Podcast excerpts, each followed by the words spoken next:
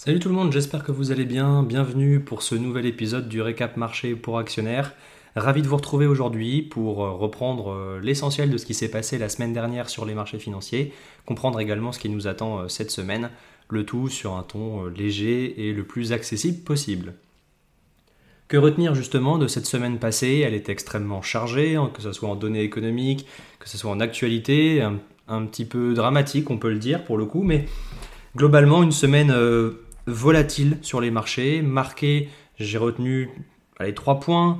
L'inflation aux États-Unis, bien sûr, c'était la donnée économique de la semaine. Euh, les événements au, Proche-Orient qui euh, euh, ont crispé un peu les investisseurs et c'est normal. Et puis également quelques données en Chine. Et puis les résultats d'entreprise, les premiers résultats d'entreprise, on l'a vu avec LVMH, où là c'était plutôt la sanction. Et ça a été un peu meilleur en fin de semaine avec les résultats des grandes banques américaines. L'inflation aux États-Unis stagne pour le coup, euh, donc à 3,7% euh, en rythme annuel pour le mois de septembre. Les investisseurs attendaient 3,6%.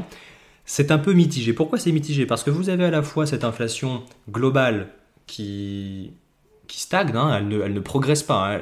pour le coup elle, elle stagne à 3,7%, mais à côté de ça, l'inflation sous-jacente, l'inflation que regarde la Banque centrale américaine, elle diminue de 4,3% à 4,1%.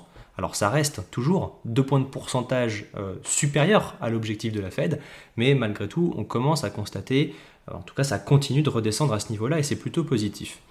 Pourtant, les investisseurs n'ont pas forcément euh, bien accueilli ce, rapport sur l'inflation. Ça peut se comprendre en fait, la crainte aujourd'hui, c'est que ben, on ait du mal à aller beaucoup plus bas.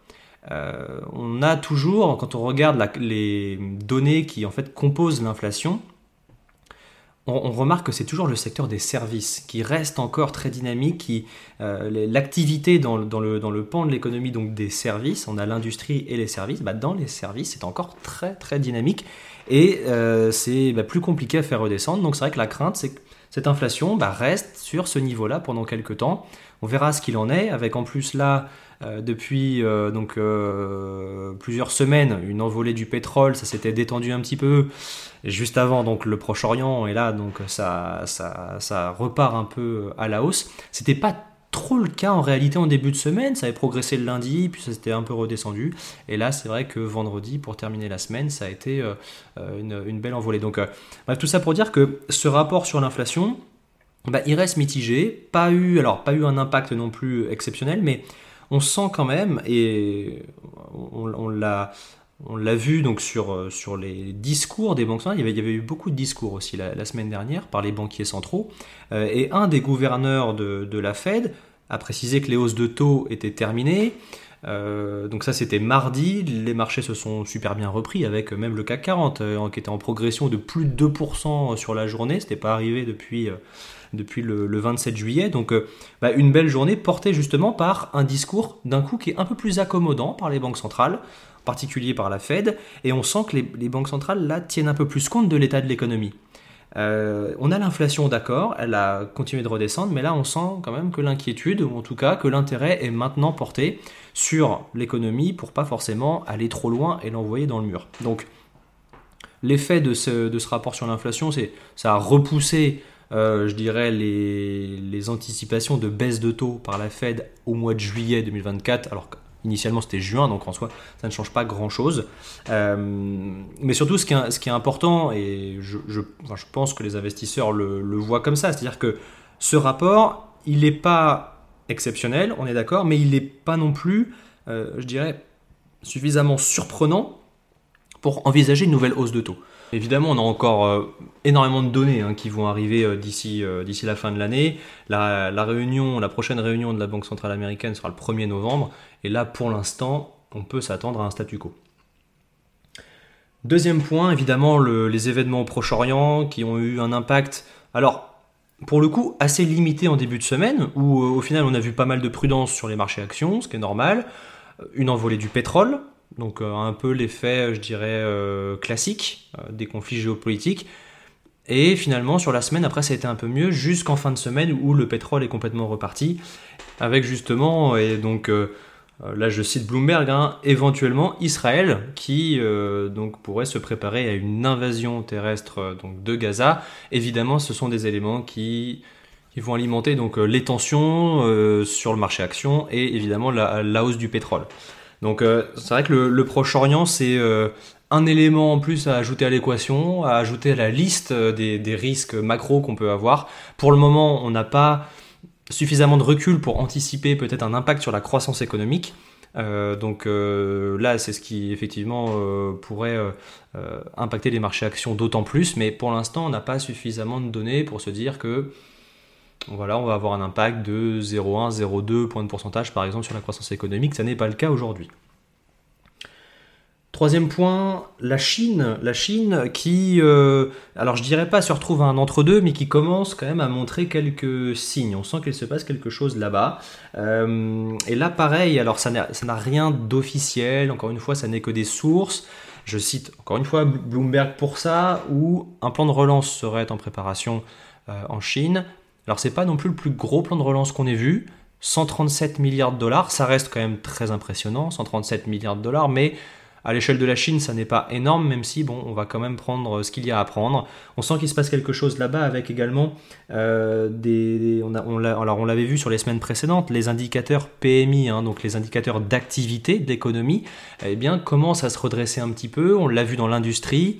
Voilà, si on a avec, euh, enfin disons, avec tout ça un, plan de relance, des mesures à l'immobilier qui, euh, qui commencent à, se mettre en place. Bon, je, ne dirais pas que la Chine est sortie d'affaires, euh, parce que d'ailleurs on a vu les données, hein, euh, donc je vous parlais de déflation, là l'inflation est à, est à 0% en Chine, hein, sur, en, rythme manuel sur le mois de septembre, donc on est à la limite de la déflation. Donc clairement il y a beaucoup de facteurs de risque qui pèsent en Chine, mais c'est vrai que là on commence à sentir quelque chose qui se passe. ça fait le lien, donc ça me fait penser à LVMH et, les résultats d'entreprise euh, je dirais, euh, voilà, pour, pour aller un petit peu plus loin, euh, ça a été la sanction, pour le coup, pour LVMH, qui, en fait, qui a publié des résultats qui correspondent assez bien à ce qui se passe dans l'économie en général. C'est-à-dire, alors, les résultats sont bons. C'est vrai que la sanction du marché a été quand même assez, assez dure. D'autant que l'action LVMH avait quand même perdu aux alentours de 20% hein, depuis ses plus hauts, donc les investisseurs avaient quand même anticipé ce ralentissement, mais ça correspond bien finalement à la situation de l'économie que on ne s'effondre pas.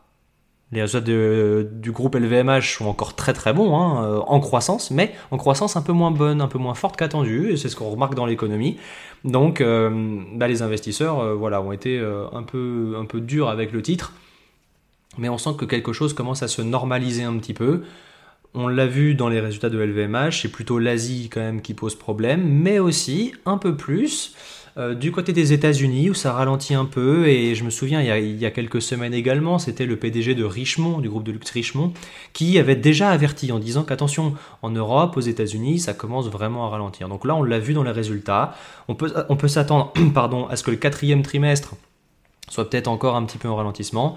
Et puis après, on verra, euh, on verra la suite. Là où c'est complètement l'inverse et où justement, eh bien, il y a un secteur qui profite des hausses de taux. Et c'est normal, euh, ce, sont, ce sont les banques. Hein. ça faisait 10 ans que le contexte de taux bas affectait la rentabilité des banques. Et bien en fait, les grandes, euh, les principales grandes banques américaines ont publié vendredi des résultats qui sont très bons, très bon grâce justement aux remontées de taux. Je prends l'exemple de euh, JP Morgan euh, qui prenait plus de 5% là sur, euh, sur la journée parce que sur le troisième trimestre, le revenu net d'intérêt, hein, donc le revenu lié au, prêt, en fait, est un record absolu. Et donc, eh bien, le, groupe a revu ses, prévisions à la hausse. Donc, le secteur bancaire qui se porte bien, qui pour l'instant eh bien, a porté d'ailleurs les marchés américains sur la fin de semaine, ce qui n'était pas le cas en Europe. Voilà pour euh, la semaine passée. Qu'est-ce qui nous attend euh, cette semaine? Alors ça sera tout aussi chargé avec bien sûr toujours des résultats d'entreprise que nous suivrons de près, des données en Chine mercredi avec euh, donc les, ventes au détail, la production industrielle et la croissance. Les ventes au détail, c'est ça, ça va permettre de mesurer le niveau de consommation des ménages. Donc c'est évidemment hyper important en Chine, puisqu'on n'arrête pas de parler justement d'un manque de dynamisme en Chine, comme je disais, limite de la déflation, c'est-à-dire qu'il y a tellement peu de dynamisme que les entreprises sont contraintes bah, de presque baisser leur prix pour, euh, vendre leurs produits. Donc euh, les ventes au détail seront très surveillées. Voilà, la, production industrielle, pour, euh, alors qui devrait se redresser un petit peu, et puis les données sur la croissance, les ventes au détail également aux États-Unis donc pareil, pour voir comment se comporte le consommateur, c'est hyper suivi par la Banque centrale américaine, par la Fed, euh, qui pour l'instant, euh, eh bien, enfin en tout cas, les, consommateurs montrent beaucoup de, résilience, euh, en tout cas résistent à l'inflation pour l'instant, et on voit un niveau de consommation qui reste tout à fait bon. Donc à surveiller, c'est évidemment une donnée, si elle ressort un peu inférieure aux attentes, une donnée qui serait positive pour le marché, je pense qui pourrait peut-être même euh, euh, eh bien, euh, changer la perspective de baisse de taux et la ramener au mois de juin. Voilà, on peut tout imaginer, on verra ce qui se passe. Donc après, après ces chiffres, on va également avoir la confiance des consommateurs. C'est une, donnée assez importante aussi qui permet de se projeter un peu plus, qui permet de, de savoir si les consommateurs ont l'intention de consommer tout autant dans les, dans les mois qui viennent. Et puis on terminera avec un discours de Jérôme Powell, le président de la, Fed, euh, qui devrait revenir sur euh, la situation économique, bien sûr. L'idée pour les investisseurs va être de déceler quelques indices hein, sur euh, les volontés de la Fed. On peut imaginer quand même que Jérôme Powell prenne un, un peu plus en compte, bah, toujours un peu plus en compte l'état de l'économie, mais surtout avec ce qui se passe au Proche-Orient. Voilà, merci de m'avoir écouté. J'espère que cet épisode du récap marché vous aura plu. Je suis très preneur de vos retours. N'hésitez pas à me les faire euh, directement sur mon LinkedIn ou au mail team.actionnaire.com. D'ici là, je vous souhaite une excellente semaine et je vous dis à la semaine prochaine.